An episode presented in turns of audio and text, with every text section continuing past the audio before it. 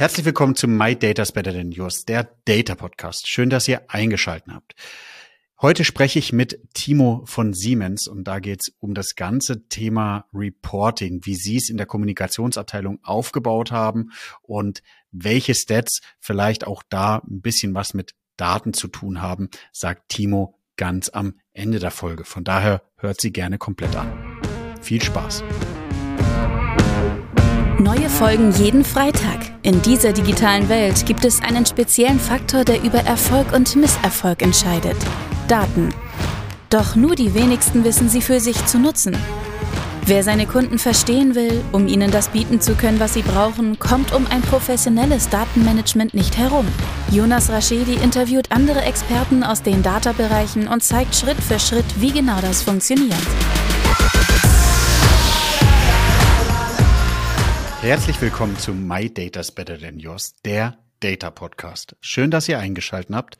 Mir gegenüber sitzt jemand, der fast ein besseres Equipment oder ein besseres Equipment hat als ich, der liebe Timo. Timo stellt sich jetzt einmal kurz selbst vor, sagt, wo er arbeitet und dann tauchen wir schon in die Episode ab. Ja, äh, danke für die Einladung. Mein Name ist Timo Ratzig. Ich bin bei Siemens seit fast oder bald drei Jahren ähm, ja, ich komme ursprünglich so aus der Gaming-Richtung, deswegen ist das Equipment da. Das war dann mal so ein Lebenstraum, gerade als die Pandemie losging, dann das Geld da mal reinzustecken. Deswegen Kamera und Mikrofon. Genau. Und vorher, vor Siemens, wo ich ähm, Data Analytics mache, jetzt dann dediziert war ich bei Microsoft und habe da Kommunikation und Analytics gemacht. Das war so ein Beititel, der dazu kam. Da habe ich dann erstmal Analytics vertieft und ganz ursprünglich, wie gesagt, Gaming-Richtung, habe da PR gemacht und wollte mal Game Designer werden. Aber das hat mich ganz schön weit weggeführt seitdem. Willst du, willst du sagen, dass Daten nichts mit Kreativität zu tun hat, oder? ja, muss immer noch, äh, ja, wenn man den Spaß reinbringt, ähm, wie bei einem Spiel, dann verkauft sich besser. Das ist auch bei Analysen ist wahrscheinlich das Gleiche. Ja. Ja.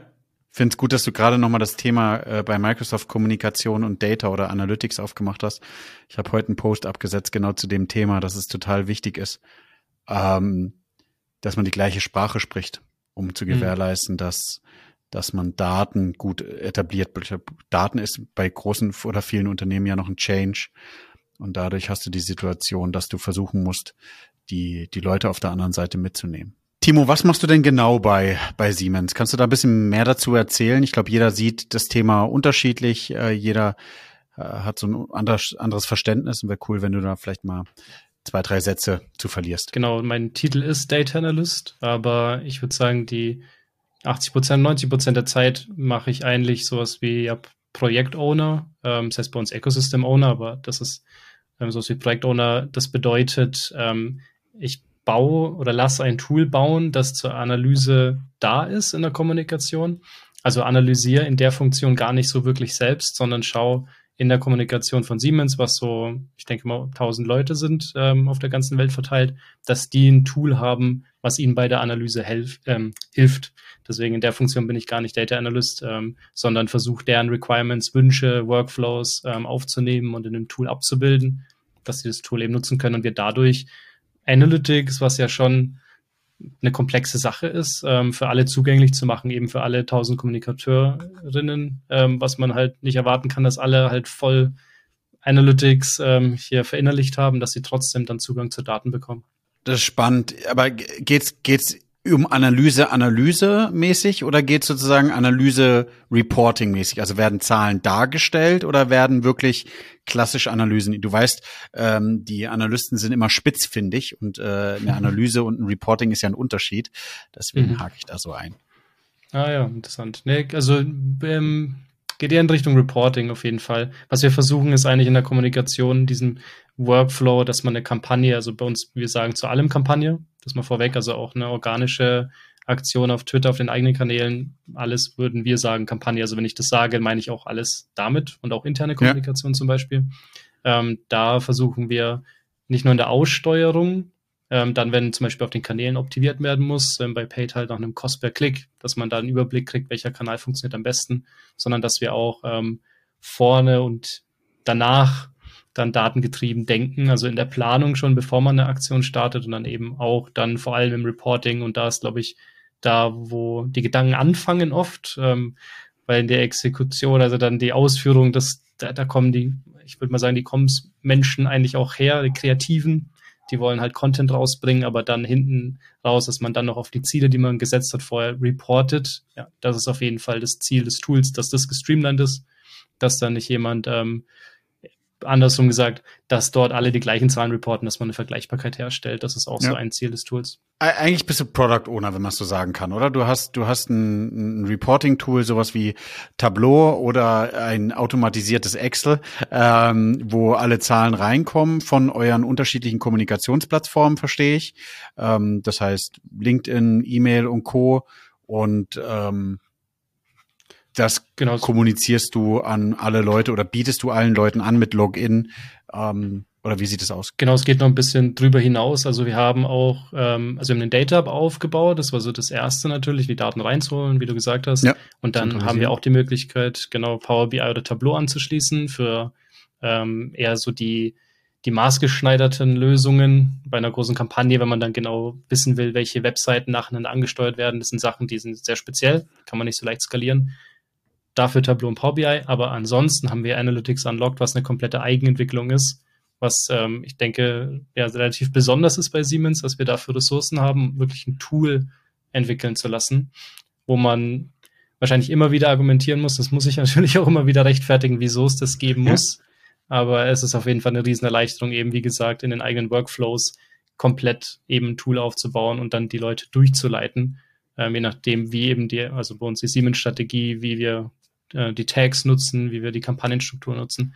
Das ist halt da, da abgebildet und ist ein Riesenvorteil. Also es ist dann wirklich eine Eigenentwicklung mit, ähm, müsste ich jetzt lügen, ich glaube 10 bis 15 EntwicklerInnen, die da beteiligt sind, ähm, die wir da aussteuern. Wenn ich jetzt gehässig wäre, würde ich fragen, warum macht ihr das nicht in Power BI und und ja. und, und Tableau?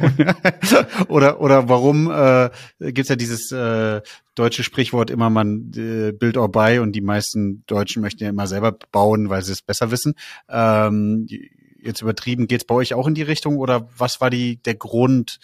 Ähm, dass ihr es dass ihr es selber nicht in einem anderen Tool gebaut habt. Ja, das ist eine also jetzt würde ich sagen, also ne, die Frage kriege ich, wie gesagt, öfter. Ja, Retroperspektiv. das Argument, ja, ja na, logisch. Es ist, also eine, ist auf jeden Fall eine Budgetfrage und die, die Argumente dafür sind aber immer noch nach wie vor, dass es eben eine maßgeschneiderte Sache ist, gerade wenn wir skalieren in die Regionen und die Geschäftszweige bei uns, was bei Siemens in beide Richtungen eben ausschert. Ja. Da wird schon sehr speziell und das ist dann abbildbar durch sowas und skalierbar, dass wir auch Leute eben in ähm, ja, Erlangen zum Beispiel in der Basis, wo wir dann relativ weit weg sind, so von den Gedanken her erstmal, was wir im Headquarter in München denken, aber wo das trotzdem eingebunden werden muss und da können wir halt dann voll drauf eingehen. Das ist ähm, einfach zugänglicher als ein Power BI Dashboard, wo man doch nochmal ein bisschen Expertenwissen haben muss, würde ich sagen. Oder auch Adobe Analytics bei uns natürlich auch da und Google Analytics, aber da muss man sich schon besser auskennen. So können wir halt ein maßgeschneidertes Tool anbieten, mit ähm, Custom-E-Mails, die wir rausschicken an die Leute in ihr Postfach und sie erinnern, hey, deine Kampagne, das geht auch um den speziellen Siemens-Topic, schau mal, was da passiert. Also das sind wirklich die maßgeschneiderten Sachen. Ich denke, am Anfang, wieso ist das so entstanden? Ich denke, dass bei Siemens eine Zeit gab, bevor ich gekommen bin, so vor drei, vier Jahren, wo vieles über Tools versucht wurde zu lösen. Und man gesagt hat, es ist eigentlich so schwierig, einen Überblick zu kriegen und zum Beispiel in Power BI aufzusetzen auf eine gemeinsame Kampagnenstruktur, weil es halt die gemeinsame Kampagnenstruktur am Anfang gar nicht gab. Und dann ist man den Weg der Tools gegangen und hat versucht, durch ein, ja, fast schon Apple-like Feeling eine schöne User Experience zu schaffen und damit die Leute irgendwie zu dem Thema Analytics zu bringen.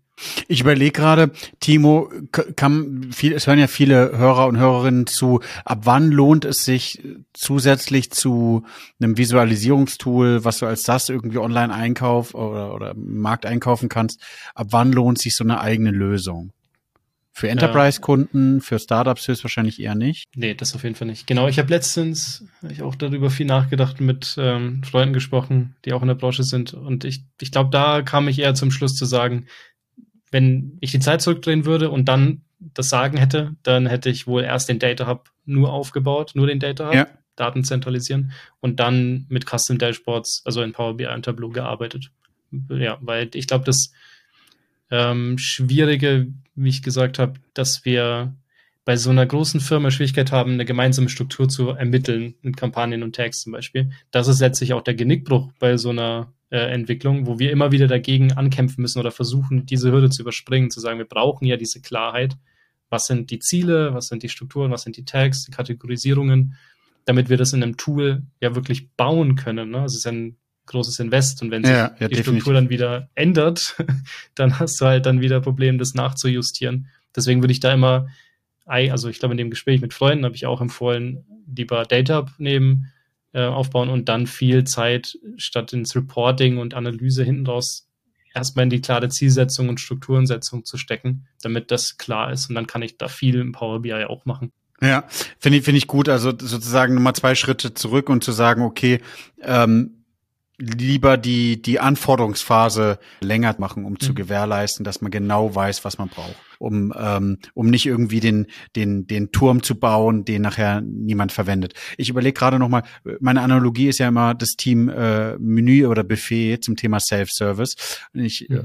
äh, finde ja immer spannend, viele Unternehmen entscheiden sich ähm, dafür, irgendwie ein Buffet aufzubauen, stellen aber dann fest, dass sie doch bereit sind, jedem einzelnen Gast oder äh, so sehr ihre Eigenwünsche zu machen, dass du trotzdem nicht skalieren kannst. Ja, guter Punkt. Ich glaube, das ist ein, da vielleicht, ich hoffe, ich hole nicht zu weit aus, aber ich glaube, in dem, wo eine große Überschneidung ist zwischen dem, was ich jetzt mache, eben vor allem, also Ecosystem Project Owner und wirklich dann Comms Analyst, was ich auch noch zu 20 Prozent mache, also zum Beispiel das Monatsreporting, ähm, der Kommunikation. Da mache ich auch noch die klassische Analyse.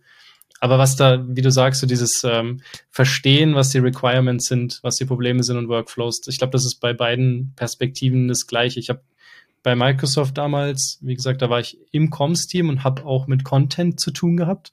Dadurch war ja. ich sehr nah dran und wenn ich dann ein Dashboard gebaut habe, da wusste ich halt sehr einfach oder relativ leicht so, auf was kommt es an, was sind die wichtigen Zahlen, was sind die Ziele, weil ich war in dem in der Kampagne zum Beispiel dann beteiligt. Das ist bei Siemens natürlich jetzt in der Funktion schwieriger, da bin ich weiter weg von dem ganzen Prozess.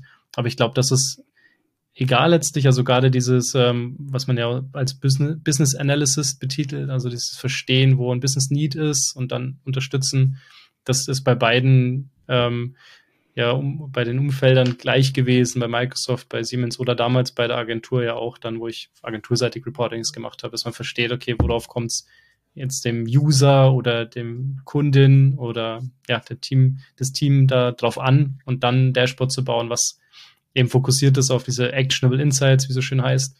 Ähm, das ist immer noch das Gleiche. Also wie gesagt, bei meinem Ecosystem Owner Job ist es das Gleiche zu verstehen, was will denn die äh, User Base überhaupt erreichen mit dem Tool. Und da ist natürlich dann eine Eigenentwicklung schon mächtig, da genau drauf einzugehen dann auf sowas. Aber ja, wie du sagst, so den großen Tower bauen, man verliert sich schnell auch da drin in den Möglichkeiten, die man dann hat. Und ja. vielleicht war es dann nicht genau das, was gebraucht war. Also da dieses ähm, Business Analysis, also wen das interessiert. Ich habe da viel über Jobs to be done gelernt, dem Prinzip. Das gibt es eine Seite jobstobedone.com.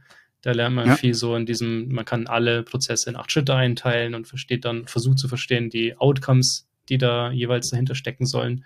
Und dadurch ähm, ja, habe ich, glaube ich, viel oder versuche immer noch viel zu lernen, wie man in beiden Fällen eine Analyse, ein Dashboard, ein Power BI abbildet für jetzt gezielte Use Cases oder dann in so einem großen Tool was abzubilden, was skaliert. Ja, ich finde, ich finde, das ist ein großer Spagat, weil du, du sagst richtig, auf der einen Seite bist du Product Owner, willst natürlich höchstwahrscheinlich deine, deine Fachabteilung glücklich machen und hast die Situation, dass die mit unterschiedlichen Anforderungen kommen, ja. Die wollen ähm, das Omelette höchstwahrscheinlich eben nicht mit allem, sondern nochmal ein spezieller Käse, den es vielleicht gerade nicht im Buffet gibt.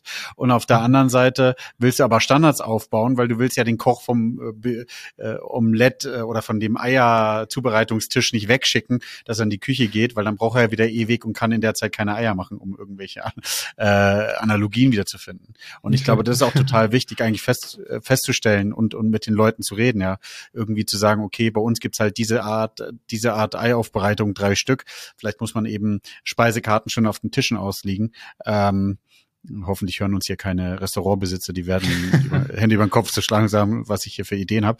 Und ähm, das so aufzubauen. Also wirklich Standards zu etablieren, Kultur aufzubauen, auch mit dem, mit dem Produkt eigentlich, ich weiß nicht, wie es bei euch ist, macht ihr eine Roadshow, zeigt ihr, was möglich ist, oder geht ihr eigentlich zum, zur Fachabteilung und sagt, okay, wir können alles für euch machen? Ja, also es ist viel One-on-One. -on -one sage ich mal. Das ist das gleiche, was ich auch bei Microsoft schon gelernt habe. Ähm, wie gesagt, da war ich der, da war ich bei Microsoft Deutschland, habe die Analysen gemacht und ähm, ja. da war ein Team von auch sieben, acht Leute jeweils auf den Topics. Und ich weiß noch, das erste Meeting, was ich da ähm, zu dem Thema so wirklich hatte, da bin ich gleich so richtig bold, mutig reingegangen und habe gleich gesagt, ja, wer kann doch alles messen und schau mal, mach mal das so, zack, zack, zack und dann gebt ihr mir da die fünf äh, Journalistinnen zum Beispiel die Kontakte und dann bilden wir das ab und ich habe gleich gemerkt, wieso dieses überrumpelte und so, was will der jetzt? Der will uns messen mhm. oder was passiert jetzt gerade? Also da ist das Gleiche, was ich so merke, wenn man jetzt nur ähm, in der Rolle des Ecosystem Owners kommt und sagt, so, Leute, das ist das Tool, so benutzt ihr das und fertig. Und da habe ich in beiden Fällen oder damals bei Microsoft besonders schmerzhaft lernen müssen, dass es da besser ist, ins One-on-One zu gehen, also mal einen Kaffeetermin auszumachen, ganz einfach, und da mal ähm, einfach zuzuhören, was sind denn gerade ähm, die, die, die Workflows, die Arbeitsschritte, die gemacht werden und wo, wo ja, drückt der Schuh denn da, wo kann man dann vielleicht mit Daten unterstützen, dann eher so zu kommen. Ähm, das hat extrem hm. geholfen, da diese Furcht vielleicht nicht, aber ne, diese bisschen Aversion zu Daten abzubauen und dann natürlich auch darüber zu skalieren wieder. Ne? Das ist wie beim Produkt ähm, auch, das verkauft sich besser durch Empfehlungsmarketing. Das habe ich auch früh gelernt eben oder musste lernen, ja, dann eben nicht selber reinzugehen ins Meeting und da sich hinzustellen und die großen Insights zu liefern, sondern die Leute das machen zu lassen, die dann ähm, auch daran beteiligt gut, ja. waren, kommt viel besser. Also das, wie gesagt, ist in beiden Rollen so und jetzt auch bei der Toolentwicklung immer noch gleich. Wel welchen Fail würdest du nie wieder machen wollen? Also gerade, ja, genau das, wen, wenige, zu wenig zu sprechen mit den Leuten. Also ich mehr, das ist auch, was ich ständig noch ähm, dagegen ankämpfe jetzt oder was wahrscheinlich auch nie aufhört und eher schlimmer wird, wenn man mehr Erfahrung hat oder länger in dem Thema ist, dass man immer mehr denkt, jetzt habe ich es ja voll verstanden, ich brauche ja niemanden mehr fragen. Ich kann ja alles jetzt selbst entscheiden, jetzt zwecks Features zum Beispiel, was soll das nächste sein fürs Tool. Und da, ja, ich merke so in so Phasen, wo ich äh, das vergesse oder da mich auf Abwägen bewege, dann da merke ich schnell dann, wenn ich auf die Schnauze falle, okay, nee, das hat gar nicht funktioniert. Wieder einen Schritt zurück, wieder in One-on-Ones gehen, mit den Leuten einzeln sprechen oder vielleicht auch mal ein Interview dann eben, also eher quantitativ durchführen und da wirklich Feedback einholen und auch früh die Leute mitnehmen, gerade wenn wir schon ein Konzept haben, was in der Toolentwicklung üblich ist, dass ich schon früh ein Konzept habe, schon das reingeben ins Testing mit Leuten. Das haben wir jetzt bei einem, bei einem nächsten Schritt, was wir bauen fürs Tool, so eine Art ähm, ja, Predict, so ein Forecasting, Forecasting-Mechanismus.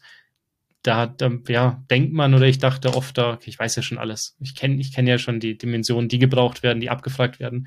Und mhm. dann kommt man plötzlich in eine Situation, wo der ein User sagt, ähm, ja, aber das ist hier Social, Twitter, LinkedIn, so, das ist mir jetzt ein bisschen kompliziert. Ich dachte eigentlich, ich kann erstmal Social Media auswählen als ersten Schritt und dann merkt man, okay, ich habe da gar nicht mehr, ich habe schon wieder einen Schritt zu weit gedacht, mm. einen Schritt zurück, User Experience vereinfachen. Ja, ist spannend, ne? Es ist wie wie in einer normalen Partnerschaft. Meine Frau wird mir jetzt die Ohren lang ziehen, aber zuhören und und äh, und aufzunehmen, was man was man eben braucht.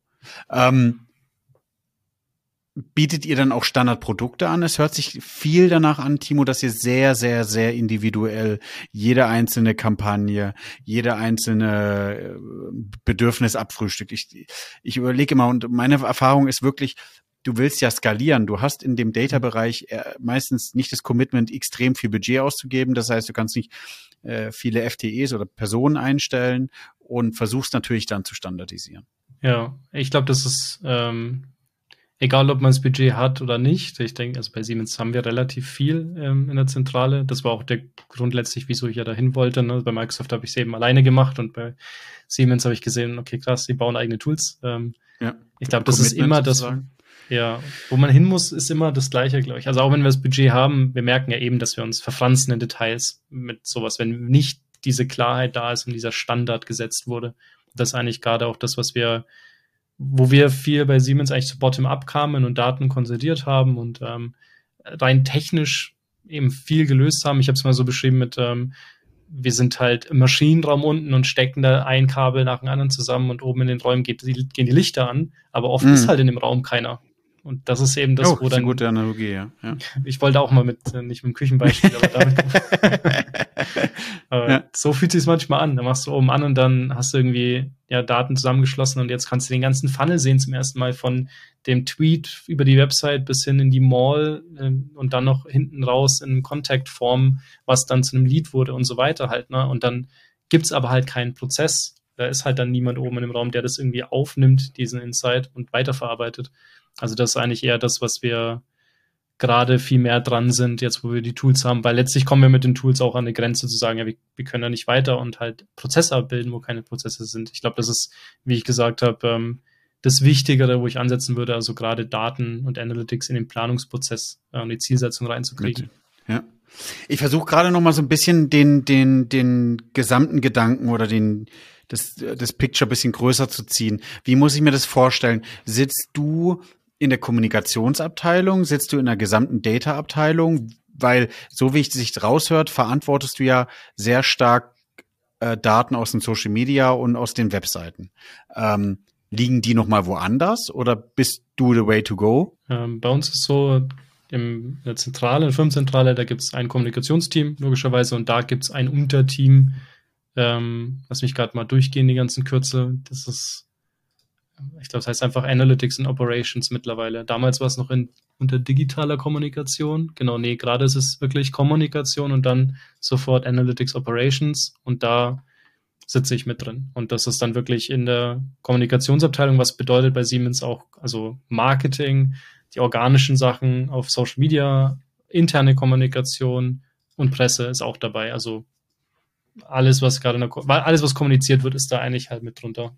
Das heißt aber, ihr seid ja in einer Kommunikationsabteilung. Das heißt, es gibt noch eine weitere zentrale Data Unit oder dürft ihr alles selbst aufbauen? Also wie autark ist das? Alles dezentral bei Siemens mit dem Thema Data? Ähm, also bei uns von Headquarter-Sicht aus, also Zentralsicht, ja. sind wir die einzigen, sag ich mal. Es gibt noch eine, natürlich gibt es noch eine IT-Abteilung, aber das ist auch eine Besonderheit bei Siemens. Da gibt es in der Kommunikation eine eigene IT, die die Webseiten zum mhm. Beispiel auch baut und die Tools. Ja. Ähm, genau, das ist, glaube ich, echt sehr speziell. Und dann hast du aber halt noch in den Geschäftszweigen, da gibt es ja bei Siemens drei, ähm, vor allem drei, drei große, da gibt es jeweils auch nochmal sozusagen eine zentrale oder zentrale Funktion, in der eine Analytics-Person oder ein kleines Team drin ist und in der, dann gibt es noch die Länder, aber da, die sind meistens klein und da gibt es dann jemanden oder drei Leute, die alles machen müssen, Analytics eingeschlossen.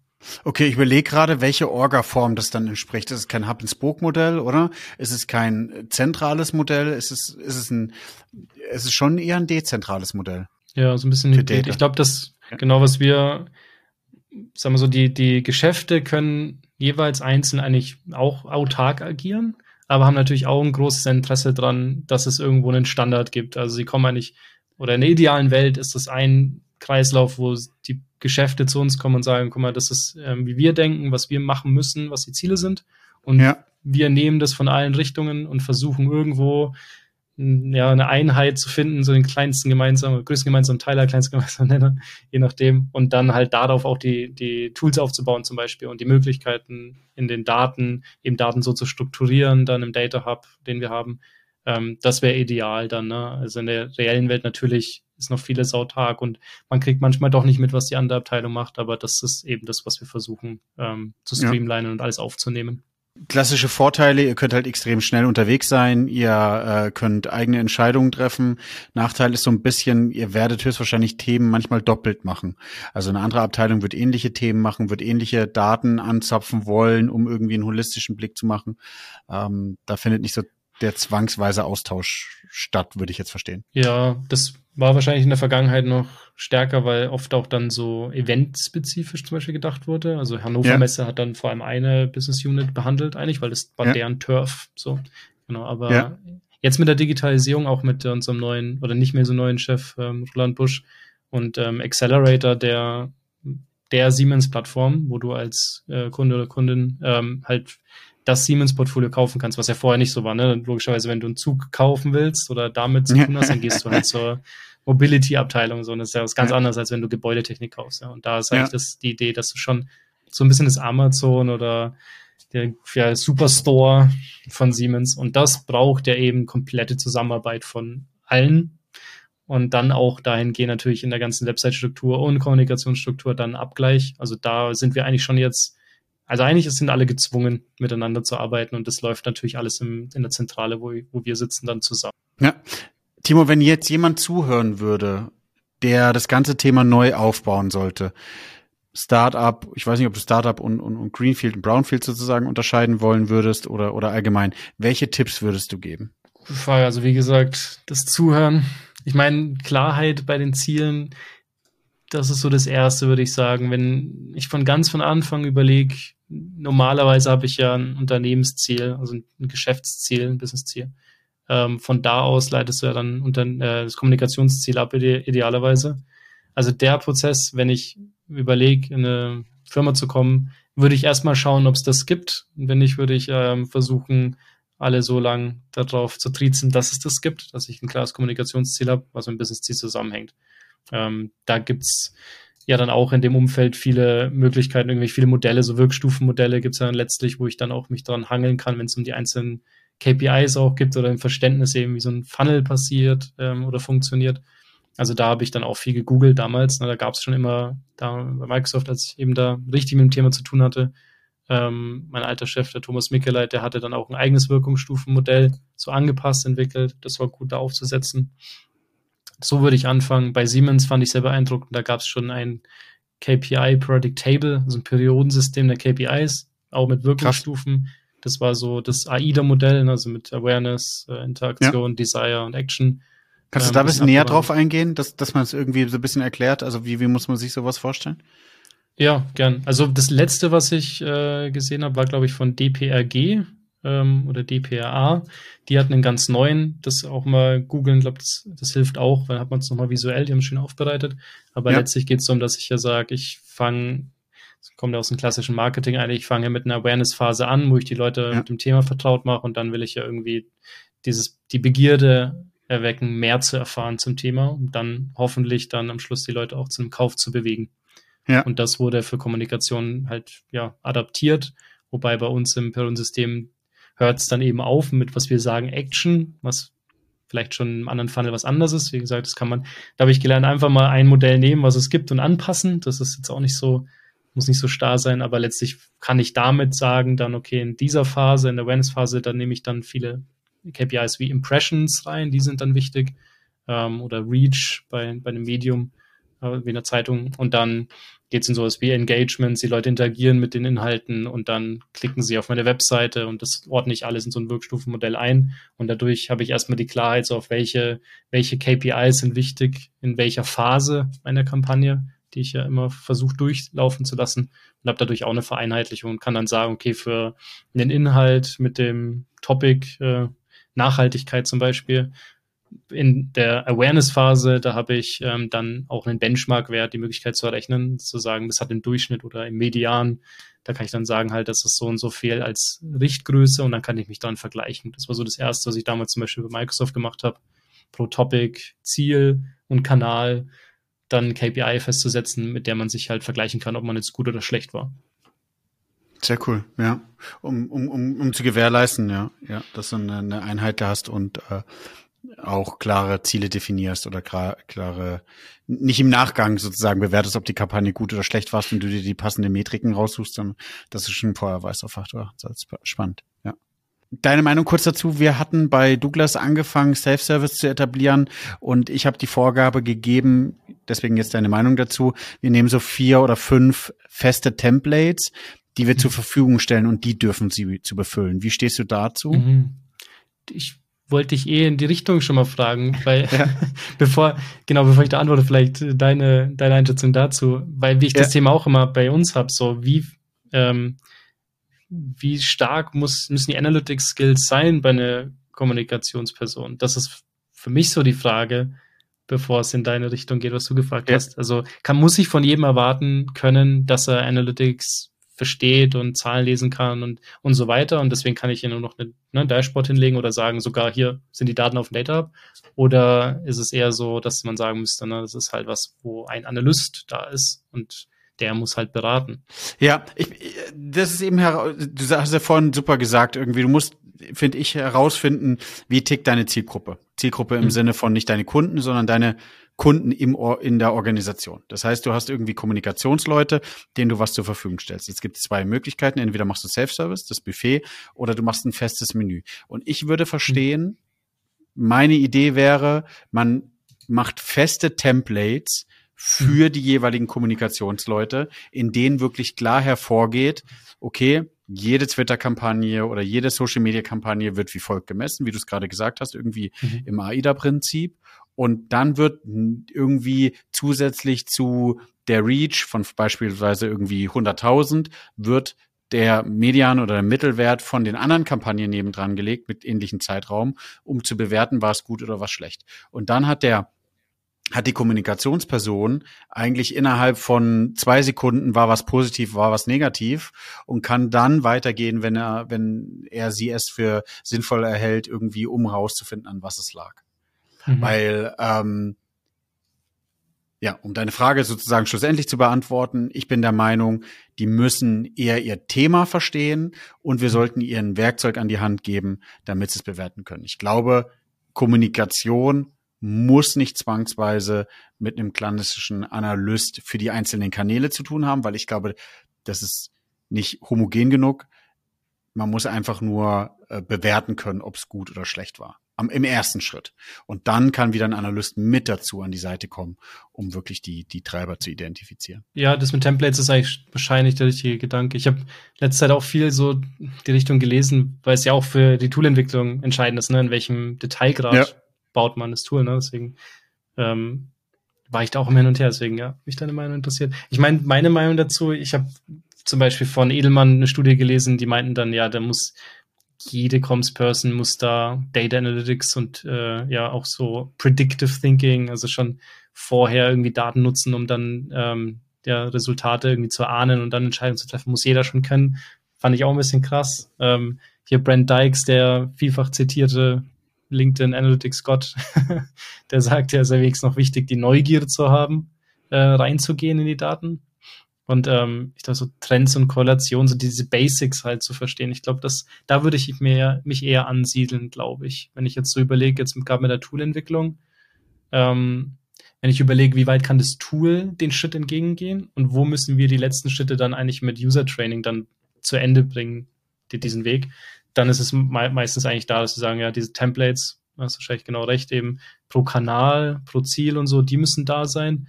Und dann trotzdem noch hinsetzen und sicherstellen, dass die Leute eben verstehen, wie sie einen Trend lesen müssen dann. Was bedeutet das? Ne? Oder eine Korrelation, eben wie du sagst, so dass ein Vergleich dann auch daneben. Also allein wenn ich da denke, dann packst du halt dann mal eine Vergleichskampagne daneben als, als Richtgröße. Ähm, aber vielleicht hast du noch nicht so viel Vergleichskampagnen, dann musst du auch noch mal erst verstehen und ähm, ja, wie das einzuordnen ist. War das jetzt auch okay vielleicht, wenn es 10% drunter war im Vergleichswert? Also das ist, glaube ich, noch mal eben den Weg letztlich, den man doch gehen muss. Ja, deswegen ja, was, ja, Templates, ich, aber Consultancy würde ich noch hinzufügen, ja, ja. Du, ja, im, im Straßenverkehr ist es ja auch so. Du ähm, du musst nicht immer Auto fahren oder Fahrrad fahren, aber du musst die Grundregeln verstehen, sonst wirst du angefahren. und ähm, das ist gleiche, glaube ich, auch mit mit den Reports. Du musst die Grundregeln verstehen. Du musst wissen, was bedeutet Erfolg, was bedeutet äh, Misserfolg. Mhm. Du musst verstehen, an was es an den Treibern liegt. Also dein eigenes Businessmodell oder deine eigene Fachabteilung sollte man verstehen. Und dann reicht es schon, um dann nach Hilfe zu fragen, wenn man eben mhm. die Treiber für irgendwas identifizieren wollen würde. Ja, oder die weiter in die Analyse gehen. Und ich glaube, das ist die Aufgabe von uns als Data-Abteilung, die Grundlage zur Verfügung zu stellen über ein Template oder über Education und dann mit Hilfe zur Seite zu stehen, wenn es benötigt wird. Würde ich dann wahrscheinlich genauso unterschreiben. Ja, wie mein Brand Dykes eben diesen Marathon sieht mit äh, hier die letzte Meile ist entscheidend, weil dann geht es ums Actionable Insights, wo das Problem aber ist, dass man den Ziellauf nicht selber macht als Analyst, ja.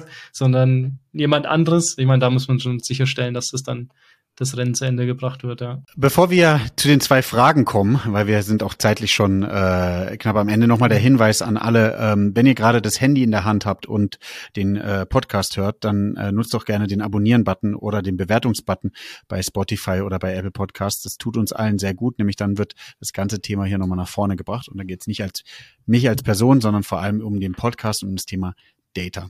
Noch ein anderer Hinweis, äh, weil wir ja festgestellt haben, immer äh, Zuckerbrot und Peitsche. Solltet ihr den Podcast auf Apple, äh, auf LinkedIn und Co. Äh, einmal teilen und eine Referenz dazu schreiben ähm, und euch bei uns melden, dann verlosen wir gerne unter den Leuten, die das getan haben, auch Hoodies. Von daher nutzt die Chance und äh, äh, sprecht über den Podcast und äh, gibt gerne dazu Feedback.